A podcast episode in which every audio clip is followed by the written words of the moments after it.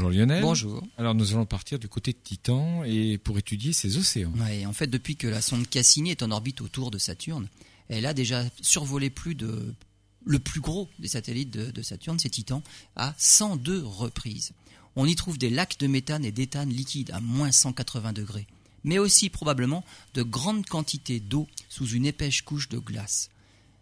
Des mesures qu'on a faites, il ressort que cette eau semble très dense. En fait, cette eau serait aussi salée que la mer morte.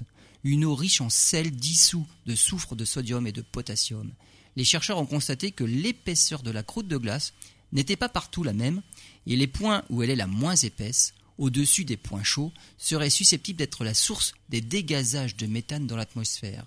La présence du méthane dans l'atmosphère de Titan est encore aujourd'hui non élucidée. Ce gaz est a priori d'origine géologique et non pas biologique, mais sa localisation avec la sonde Cassini est difficile. Une future mission dédiée à la détection des sources de méthane de Titan sera nécessaire, mais, comme pour Mars, ce sera une tâche difficile.